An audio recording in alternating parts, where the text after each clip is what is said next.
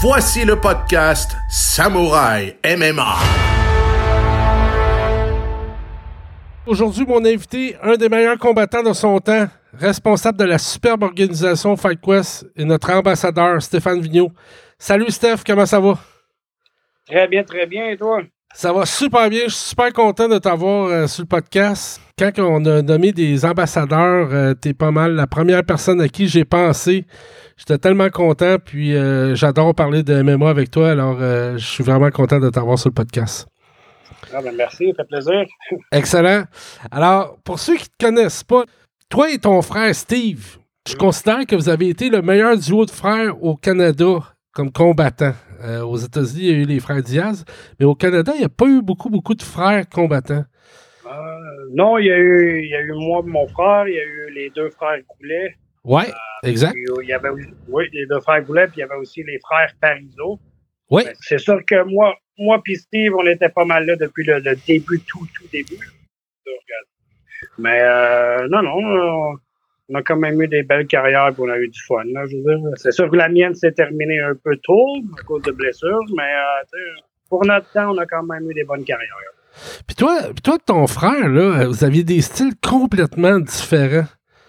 À quoi tu peux attribuer ça? Parce que vous, deviez vous entraîner un petit peu ensemble, puis lui, il était, il était plus euh, genre un stand-up guy. Toi, tu t'aimais beaucoup aller au sol. À quoi tu pouvais ben, attribuer ça? Mais euh, sais, Steve a, débuté sa carrière en amateur en, kickboxing et, surtout en kickboxing quand il était jeune. Il a fait des, euh, beaucoup de combats de kickboxing amateur. pas beaucoup, mais une coupe, une dizaine peut-être. Euh, depuis qu'il a 12 ans, fait qu'il a commencé de, tôt dans le, tout ce qui est plus les frappes. Puis c'est toujours ça qui l'a, beaucoup plus attiré, kickboxing, la boxe, ces choses-là. Il aimait beaucoup le jiu aussi, ces choses-là, mais au début de la carrière, euh, au début du MMA au, Canada même, on peut dire euh, en Amérique du Nord, euh, le, le, le, le Jiu-Jitsu n'était pas aussi connu que c'est maintenant. même quand on a commencé, le Jiu-Jitsu, brésilien venait d'arriver, il y avait, tu avais une ceinture bleue en Jiu-Jitsu brésilien au Québec, et ouf, t'étais un dieu. Maintenant, il, maintenant, il y a des ceintures noires qui poussent partout au Québec. Je pourrais même pas toutes les compter, a tellement.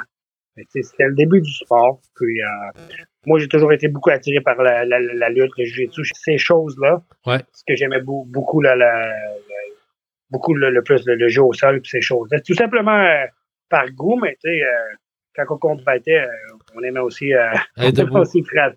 C'est ça, on aimait aussi frapper ou l'autre. Un combat, c'est un combat, il arrive, qu'est-ce qui arrive? Ouais. Mais tu sais, il avait, lui avait une plus grosse facilité avec tout ce qui était le stand-up, puis moi, j'avais une plus, plus facilité tout ce qui était au niveau euh, grappling. OK, OK. Mais vous aviez combien d'années de, différence entre toi et ton frère?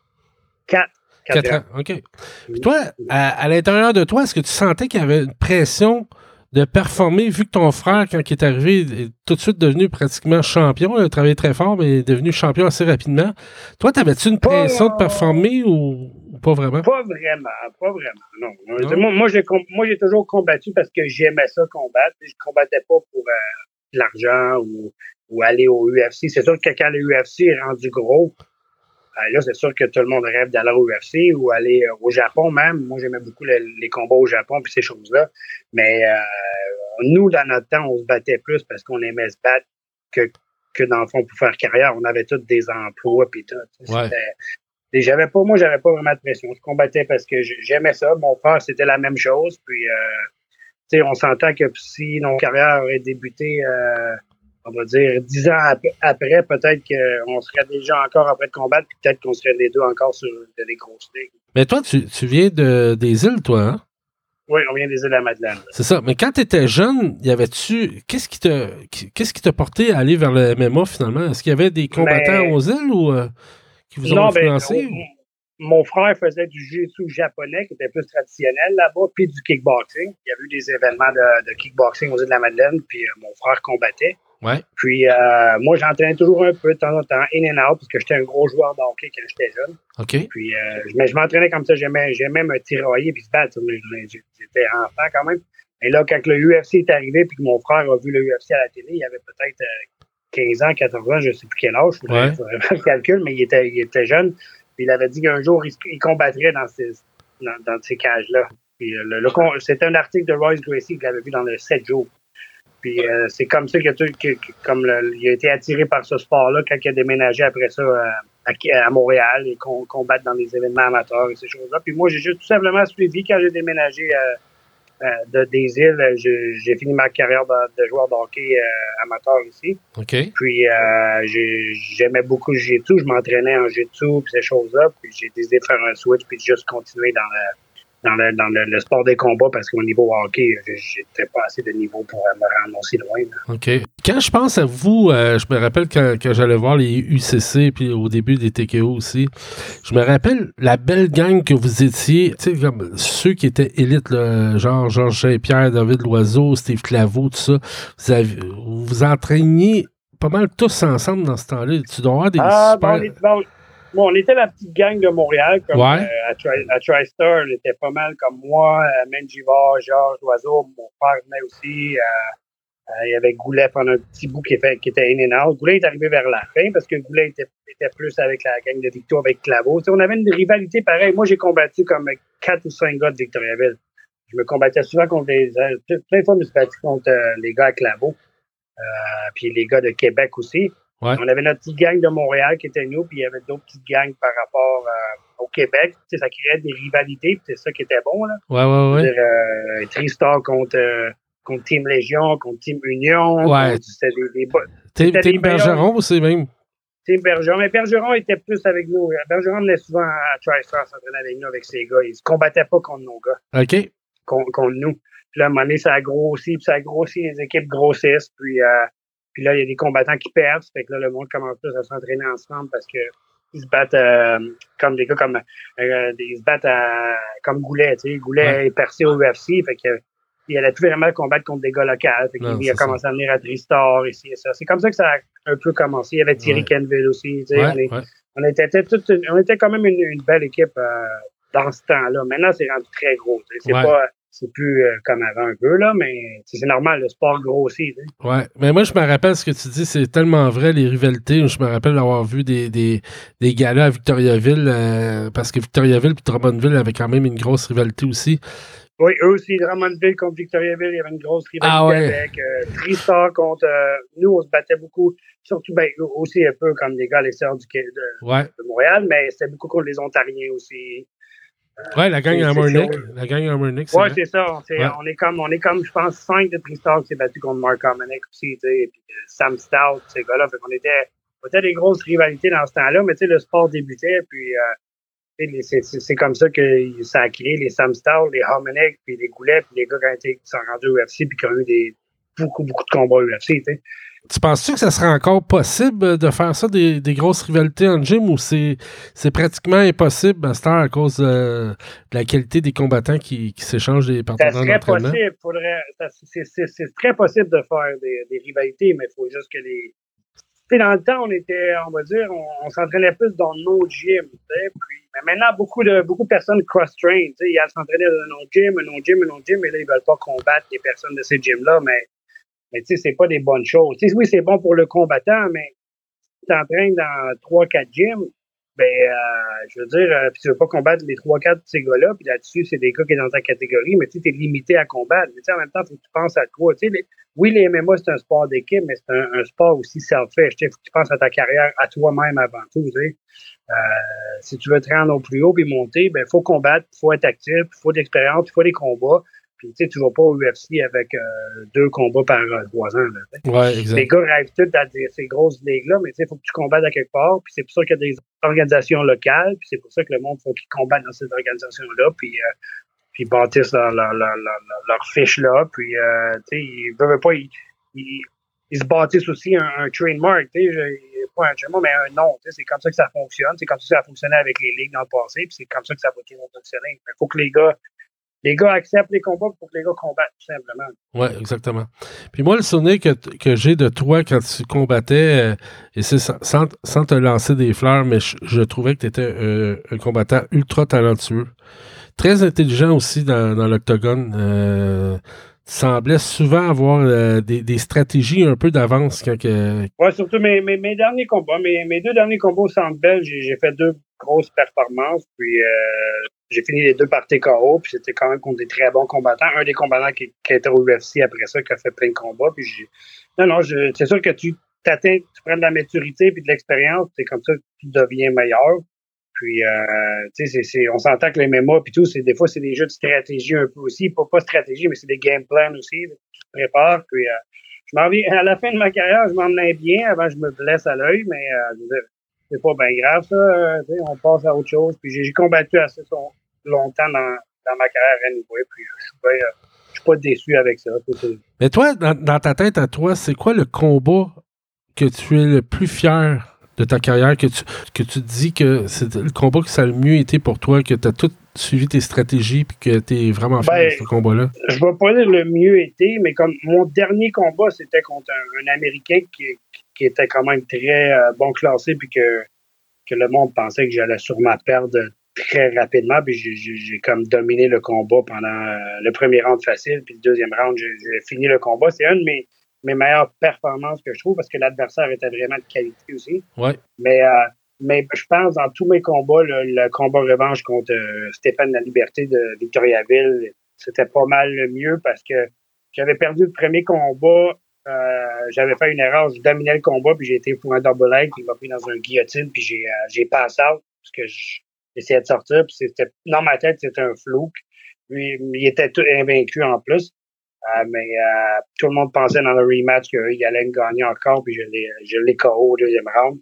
Puis euh, c'était comme un des combats le plus satisfaisants parce qu'il m'avait beaucoup euh, trash talk aussi. Il avait rentré habillé avec un habit du Roi Lion, la musique du Roi Lion. Tu sais, il essayait de, jouer dans ma tête. Puis C'était devant sa foule à Victoriaville. Il y avait 2000 personnes dans cette foule. Puis, euh, on va dire que c'était un des combats les plus satisfaisants. Ah ben, super. Puis moi, ce que, ce que, ce que j'aime beaucoup aussi de, de toi, Steph, c'est que ta carrière est terminée, puis là, tu as parti à un autre projet qui a rapport aussi avec le MMA. C'est parti Fight Quest.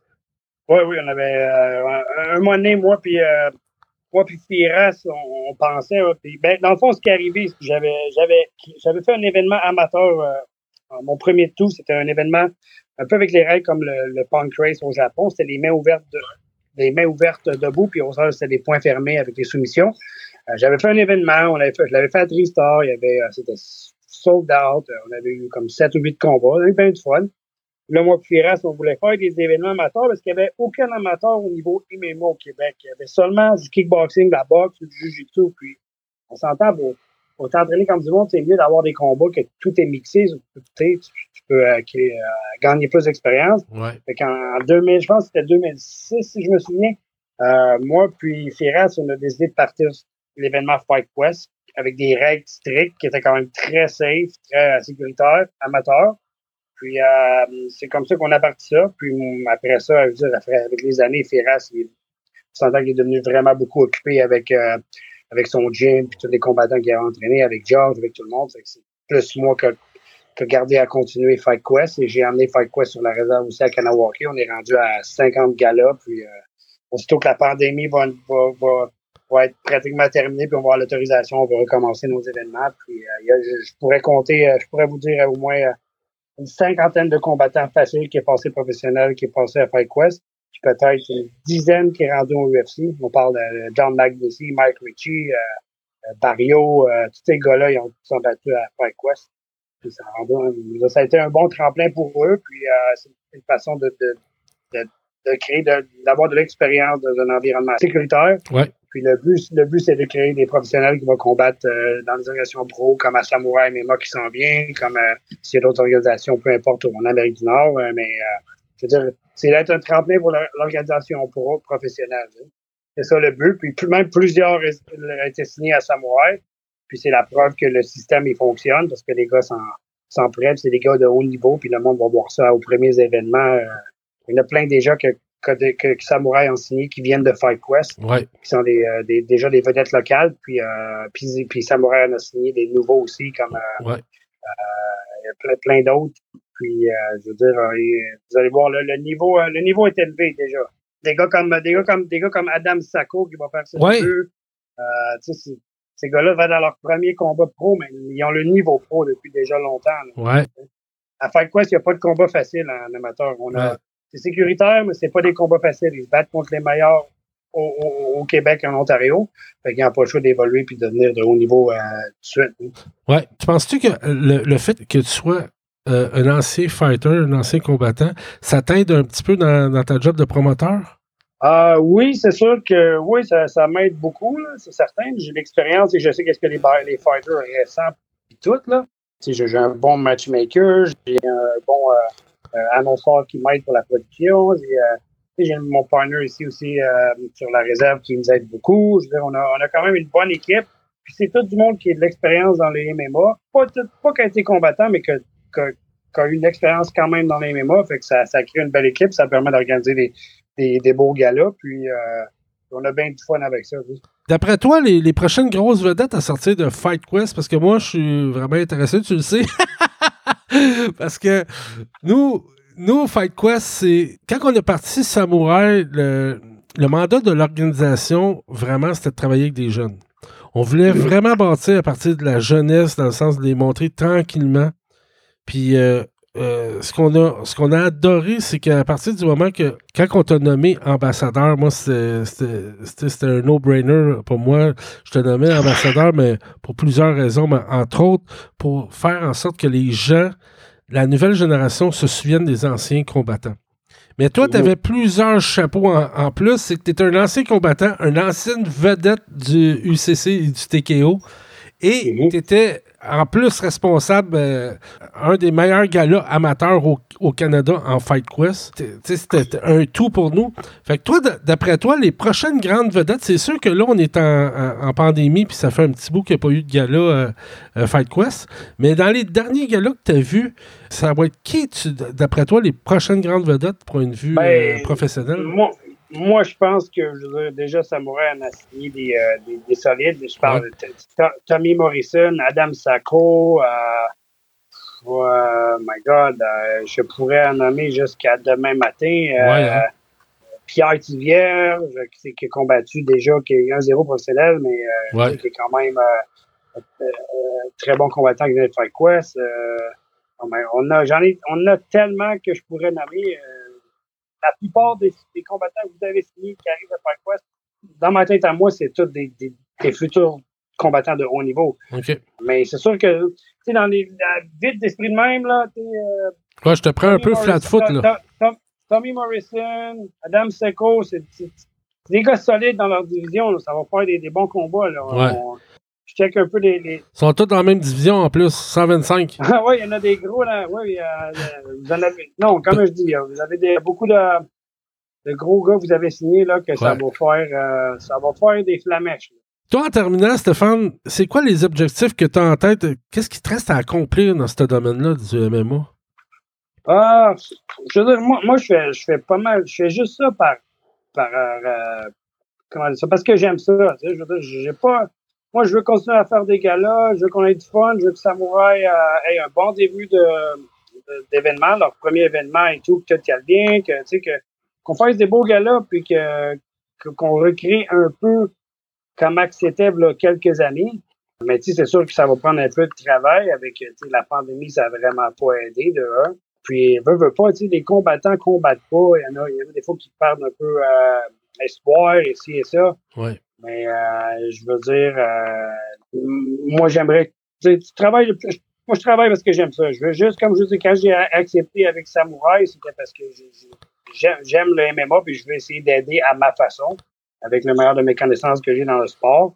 Puis euh, c'est ce que je fais avec FightQuest avec. FightQuest, on fait ça parce qu'on aime ça, pour essayer d'avoir de, de, de, créer de nouveaux combattants, les faire combattre. Parce que, je veux dire, moi, dans mon temps, il n'y en avait pas d'amateur. S'il y avait eu d'amateurs dans mon temps, peut-être que la carrière aurait pu être différente aussi, je sais pas. Mais, on fait ça par, euh, par, par amour du sport. C'est pas, mal ça. Puis, mais, mais on, a, on a hâte de recommencer nos événements justement pour ça. Yes. Je checkais aussi des, je checkais aussi des, des gars que vous avez, vous avez dit. Alexandre Ouellette. Ouais. Alexandre Ouellette, James, euh, James Cardinal, euh, God. ah, James Cardinal, il était avec vous autres, lui aussi, il était en fait quoi? Oh, James, James, James euh, Mathieu Asniak. Non, non, non. Euh, ça, c'est une bête. C'est un méchant line-up, là. Ouais. Comme, comme line-up, c'est dur d'avoir euh, mieux. un meilleur line-up que ça. Non, non. Pierre Patry. Euh, non, non. Pierre Wallet. Ouais. Ouais, je pourrais aller jusqu'à demain. Yannis Hazard. c'est tous des, tous des, des, des, des anciens champions de Farkas, des gars qui ont eu des belles carrières amateurs, puis qui Ouais. est maintenant qui est prêt pour euh, le professionnel.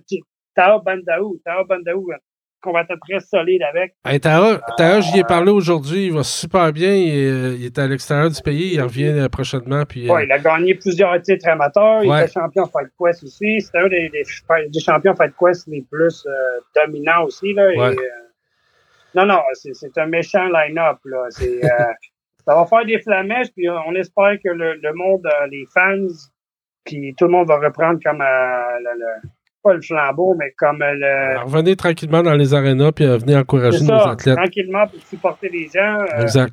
avec un line-up comme ça, ça sera pas comme à la boxe, là, que le gars se bat contre un Mexicain de 2 et 13. Là. Non, c'est ça. Tu comprends? C'est des line-up, c'est des combats que tu peux pas prédire les gagnants. là. Ouais. Ça qu'il faut, faut. Comme dans mon temps, dans le temps de Tekoro, dans mon temps à moi, là, longtemps, on combattait, puis euh, on pouvait pas vraiment prédire ce qui allait gagner ou pas. C'est c'est ça qu'il faut. C'est comme ça que tu crées des gros combattants aussi, des combats, euh, combats difficiles. C'est comme ça que tu t'améliores. On peut pas faire euh, toujours battre contre un Mexicain puis un Guyanais là, qui vient se battre pour, pour, pour manger. Là, des, des combats, des combats que solides. Je pense que Samouraï a signé tout un line-up. Puis euh, avec aussi des combattants, de, une couple de combattants de l'Europe. J'ai Ouais, vu des combattants d'Ontario aussi. Ouais. Fait que, euh, non, non, euh, il y a de quoi avoir euh, des très, très bonnes cartes que moi, si je serais un fan, que je voudrais pas manquer. ça, J'ai bien hâte de te voir le 15 octobre, euh, Stéphane. Puis je voulais te remercier en, notre- en mon nom, à moi, mais aussi au nom de notre organisation, d'avoir accepté d'être ambassadeur. Pour nous autres, c'est Ouais. c'est une grande honneur. Justement, regarde, je vais pas te couper, mais justement, je prévois, euh, je prévois bientôt, euh, on va dire, euh, à la fin août, commencer à aller voir dans les gyms autour, aller voir les combattants que Samouraï a signés, les combattants que, que- qui vont être sur la prochaine carte. Puis euh, peut-être, euh, prendre des nouvelles d'eux, c'est ça, faire des petites vidéos, voir un peu, là, voir ce que- comment ça va. Mais j'ai dit aller voir les combattants dans les gyms, aussi voir les, euh, les, les, euh, les, les nouvelles recrues potentielles, puis ces choses-là, là, je veux dire. Euh, fait que d'après moi, à la fin août, là, je vais commencer à me promener un peu. Là, les, je commence à avoir moins de restrictions. Fait que, euh, Ouais. on, va pouvoir, on va pouvoir sortir un peu de, de la maison et aller, aller voir dans les gyms. Hey, T'es tellement fin, Stéphane. Puis comme je te dis, tu vas avoir une place bien importante dans Samouraï. Euh, oublie pas ce que je te dis. Ouais, merci. Salut. hein.